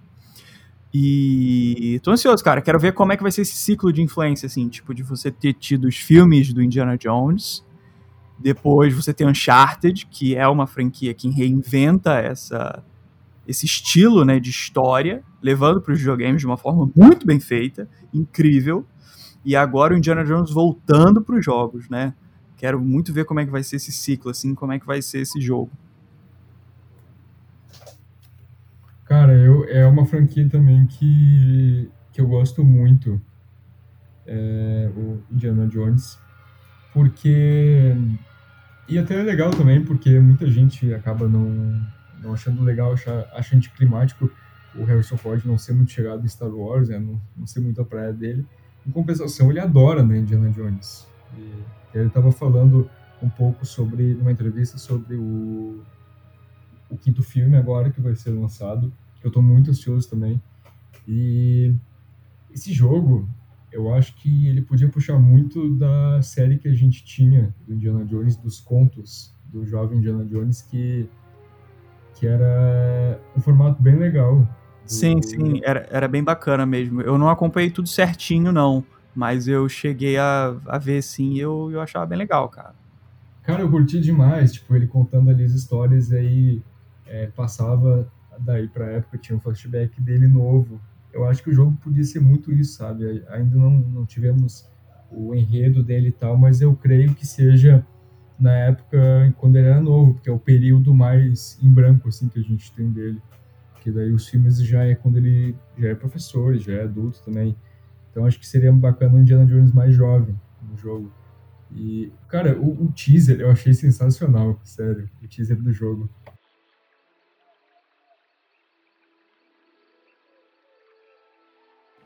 Cara, o teaser eu acho que ele pega poucos elementos, assim, ele é um teaser rápido, né? Mas ele pega elementos muito. que destacam muito o que é aquela ambientação, né? Tão característica, assim, Ótimo, de Jones. É, putz, uh, e tudo com, com a trilha tocando no fundo e tal, tipo, desperta o sentimento muito muito certinho do, do que, que eu espero desse jogo, assim. Eu só, só tô querendo ver para que, que vai ser lançado, né? Se eu vou ter que correr atrás de PC para jogar isso aí e tal. Mas eu, cara, eu faço questão de jogar essa parada, total. Foi um lançamento, assim, que eu não esperava. E ninguém, né? Ninguém. Já embarquei no trem do hype total, assim, total. Também. Acho que ninguém esperava, né, mano? É, foi, foi muito. Né, tudo bem que tá tendo a conversa sobre o filme novo e tal, assim, se a gente. Né, agora que a gente vê os dois, a gente, pô, beleza, até o filme novo vindo aí, pode ser que isso tenha aquecido essa história do jogo. Mas, putz, é, antes do lançamento, ninguém imaginava, né? Ninguém apostava que fosse ter uma parada dessa. Total. E, e tinha um jogo do Indiana Jones pra PS2 que eu curtia muito. Que o Lego Indiana Jones também era muito bom. E, e tu, Felipe, o que tu acha sobre isso? Curte Indiana Jones também? Cara, eu vou ser sincero com você. Eu meio que tô muito atrasado com muitas, muitos filmes em minha lista de filmes. E um deles é Indiana Jones. Então, eu confesso que conheço esse personagem e tal, sabe? Conheço a história e tudo. Mas eu nunca peguei Indiana Jones para assistir, assim, do começo, sabe? Mas assim, eu conheço e tal, reconheço também, obviamente, a importância, o envolvimento também da galera da LucasArts e tal, da própria Carrie Fisher, ao escrever as aventuras do, do jovem Indiana Jones, né, as crônicas e tal. Mas assim, eu nunca nunca peguei para assistir. Mas se for assim, tipo, um jogo que me interesse, cara, é, eu, é bem provável que depois do jogo eu vá assistir os filmes, tá ligado? Assim, sei lá, tipo, se for na pegada Uncharted, sabe? Até o próprio trailer review lá dele foi basicamente um Uncharted, porque é o que você esperaria de um teaser de Uncharted. Só que a diferença, ao invés do anel lá do Nathan Drake, do Sic Parvis Magna, você tem um chicote do Indiana Jones, tá ligado? Ao invés da, da trilha sonora de fundo do Uncharted, você tem a trilha sonora de fundo do Indiana Jones, sabe? Então, assim, é uma coisa que remete pra caramba aqueles, aquela sensação familiar. E é uma coisa muito legal também porque, assim, é uma, é uma aventura, né? Uma experiência, é uma viagem de primeira. Você fazer um jogo de Indiana Jones assim, pela Bethesda, no caso. Que teve de, de obviamente, de Play 2 lá atrás, só que hoje em dia, os padrões para essas coisas de exploração e, né, de tipo ser Indiana Jones, tá muito maior hoje em dia, principalmente por causa de Uncharted e também de Tomb Raider, né? Tomb Raider foi uma coisa que foi revitalizada, rebutada nesses últimos tempos.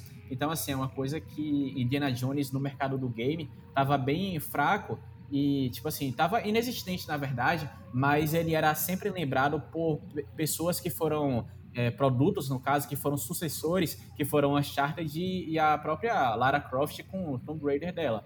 Então é uma coisa assim que é uma coisa que eu vou me manter bem atento para ver e talvez até nessa, sei lá, daqui a uns dois meses, talvez, no, no caso, daqui para março, que é o tempo que começam minhas aulas, eu posso até ver aí de ver um outro filme de Indiana Jones para ver se é massa mesmo, sabe? Você tem que ver, cara. Indiana Jones é um anexo de Star Wars. É, é algo que, sabe, tá ali do lado. É, é a prateleira seguinte, assim. É uma parada que para quem curte o estilo do George Lucas, assim, eu acho que é um prato muito cheio. É, então. Foi. É, tá na eu, lista. Eu apoio total, apoio total o Kaique, mano. Você tem que assistir, Felipe. Eu, eu creio que tu vai gostar bastante de, dos filmes. Cara, é isso. É porque, assim, eu tenho um certo tipo de, digamos, bloqueio, sabe? Com coisas que as pessoas falam muito bem. Que eu fico tipo, caraca, será que quando eu assistir Tipo, será que quando eu for assistir aquele, aquele produto vai ser, tipo, tão bom para mim? Ou eu meio que vou ficar um pouco frustrado com as expectativas que eu recebi de outras pessoas, tá ligado? Tipo, eu aprecio com certeza, tipo assim, filmes e tal, mas para ser sincero assim, tipo, até hoje, até hoje, eu nunca, nunca, e vocês podem me crucificar por isso, eu nunca assisti Senhor dos Anéis. Cara, real, nunca assisti Senhor dos Anéis. Meu Deus, cara. eu tô esperando, tipo, até hoje, sabe? Pra pegar, ter um tempo assim e assistir Senhor dos Anéis do jeito que ele é. A versão estendida, quatro horas, sabe? A versão é, suprema de Senhor dos Anéis. Eu tô esperando até hoje ter um tempinho assim. Do Como jeito assim, que ela assim, é, né? É, então, Como cara. Assim, tipo, Senhor dos Anéis? Oh, agora o Kaique te é. bate. Pô, você sabe, né, man? Que assim, tipo, você já conversou comigo e até mesmo, tipo, Toy Story, né? Eu também nunca peguei para assistir também. Então, você. Deus, você vê assim como, tipo, minha lista de filmes para assistir e acompanhar é imensa, só que, infelizmente, algumas outras coisas acabam entrando na frente, né? Sejam jogos e tal, séries também e tudo, mas filmes assim é mais. é um pouquinho mais difícil de eu estar. Tá, tipo, acompanhado nos, nos lançamentos e coisas que são clássicas, assim, atemporais também. Cara, o lance do Indiana Jones é que é um filme bem infanto-juvenil, assim, é uma coisa muito bem feita, muito bem executada, mas é uma aventura, uma aventura quase que despretensiosa, assim, né? Uma coisa mais jovem mesmo. É um, é um filme de uma, de uma outra época, né? Então, óbvio que, né, você assistir com a idade que você tem hoje em dia e tal, né, não, não sei como é que vai bater aí para você. É. Mas eu, mas eu amo demais, cara. Acho, acho incrível assim, é uma ambientação muito única, né? Eu curto muito o Harrison Ford também, acho que é um puta de um filme bacana. A essência dele pulp, assim, é, é bem legal. E... Mas, pô, Senhor dos Anéis, cara. Senhor dos Anéis, filme que mais ganhou Oscar na história. Tem que ver, cara. Tá na lista, tá na lista. Eu acho que tu vai gostar bastante e Hobbit tu não vai curtir tanto. É geralmente não. a tendência. É engraçado, tipo, eu já assisti Hobbit. Tipo, realmente, eu já assisti os três filmes de Hobbit. Nossa, cara, você é completamente maluco.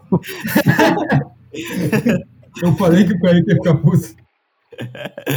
É tipo isso, né? Eu assisti os três filmes de Hobbit, tipo, gostei, mas eu, pelo que eu, pelo que eu vi e eu vi, acho que não era pra ser nada daquilo, sabe? Então eu fiquei meio, ah, tipo, é isso aí. É, ele, ele é bem diferente do que era para ser o, o, Hobbit. Já Senhor dos Anéis é total fiel. Assim, poucas coisas foram, é, foram cortadas. Assim. Eu senti muita falta das canções que tem da, da, primeira era, segunda era, mas de resto, sim, é fenomenal. Tanto que o Kaique falou, foi o filme que mais ganhou Oscar na história, sabe?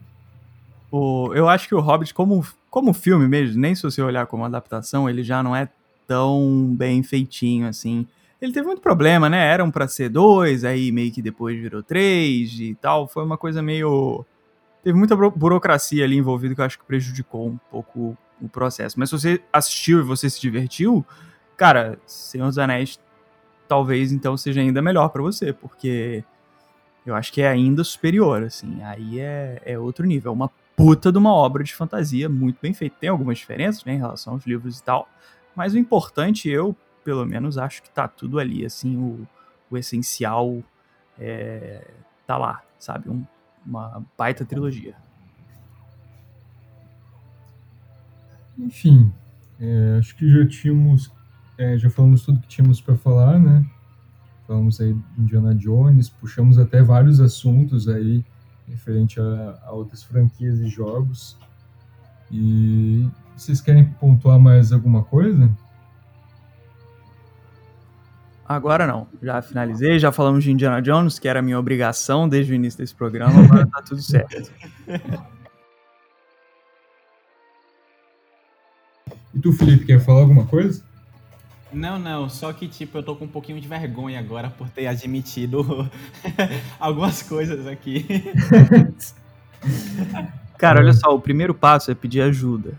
É, você já pediu ajuda, então as coisas vão começar a melhorar a partir de agora. Kaique, Pior se eu que... hoje no Senhor dos Anéis, a culpa é sua, viu? Só dizendo isso. o pior que tu, a maioria de desenhos clássicos tu não assistiu, né, Felipe? Tipo, de Disney, Pixar, a maioria tu não assistiu, né? Lembro de tu falar isso pra mim uma vez. É, tipo, eu acho que tem uns dois anos que eu vim assistir Rei Leão, tá ligado? Pela primeira vez. Então.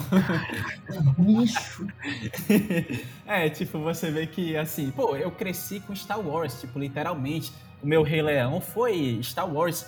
Eu botava todo dia no VHS pra tocar as prequels, né? Tipo assim, o episódio 1, o episódio 2 e tal. Então, pô, você vê como eu sou bem apegado às prequels também, e como também eu sou muito apegado a Star Wars. É coisa de infância que foi o meu filme da infância, Star Wars. Não teve sim, outro sim, que tomou os meus lugar. também. Eu, inclusive, por, por acidente, né, quando eu fui assistir Star Wars pela primeira vez, é, que eu tinha, foi com, foi em 2007, mais ou menos, eu tinha uns 5 anos, eu, eu assisti a trilogia clássica primeiro, sem querer, assim, não foi, não foi, tipo, por querer, assim, ordem de lançamento. E mesmo assim, eu prefiro os prequels também.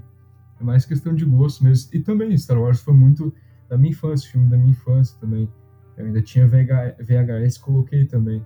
Mas mesmo assim, eu assisti os desenhos também, é, como, como Rei Leão, etc.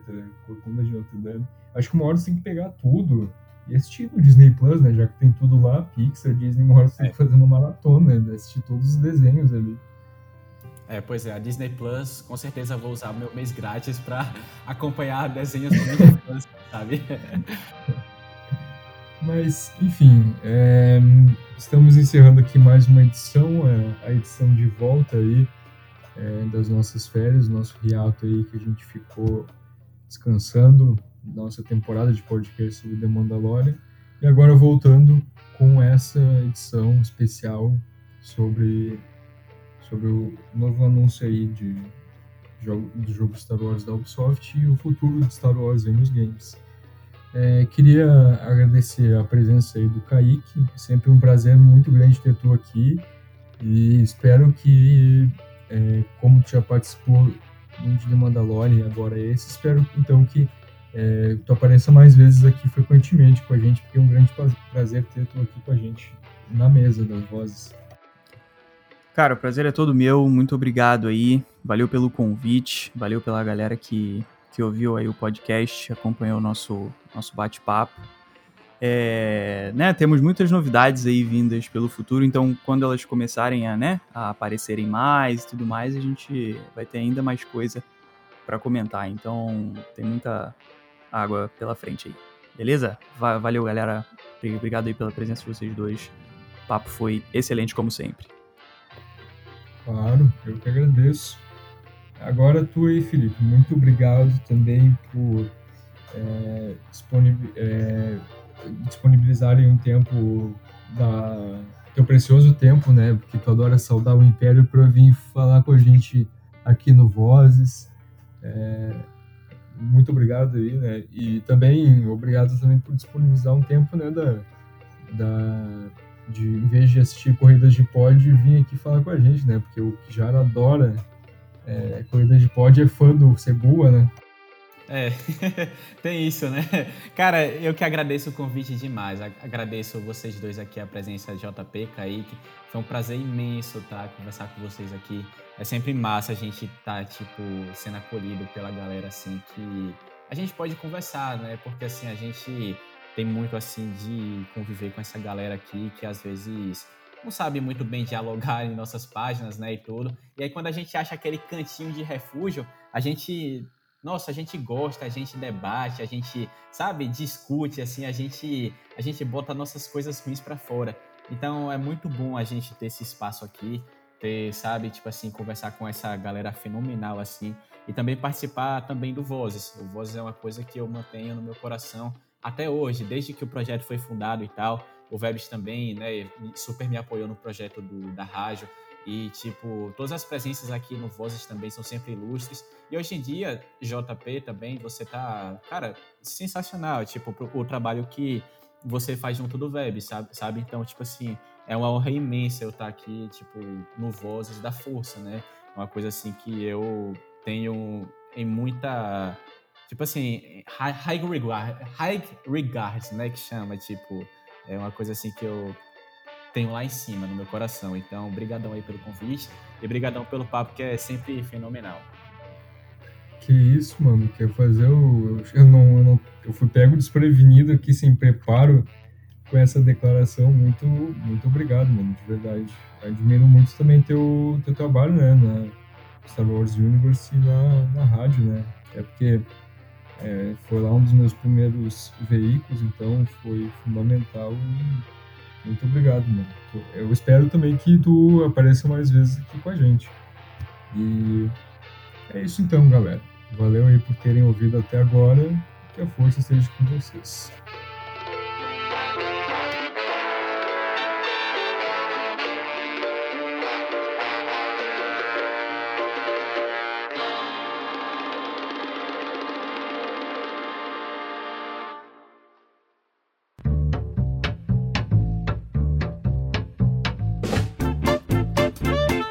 Você ouviu e vivenciou Vozes da Força. Por hoje é só. E que a força esteja com você sempre. Aqui é o comandante Paul Dameron desligando.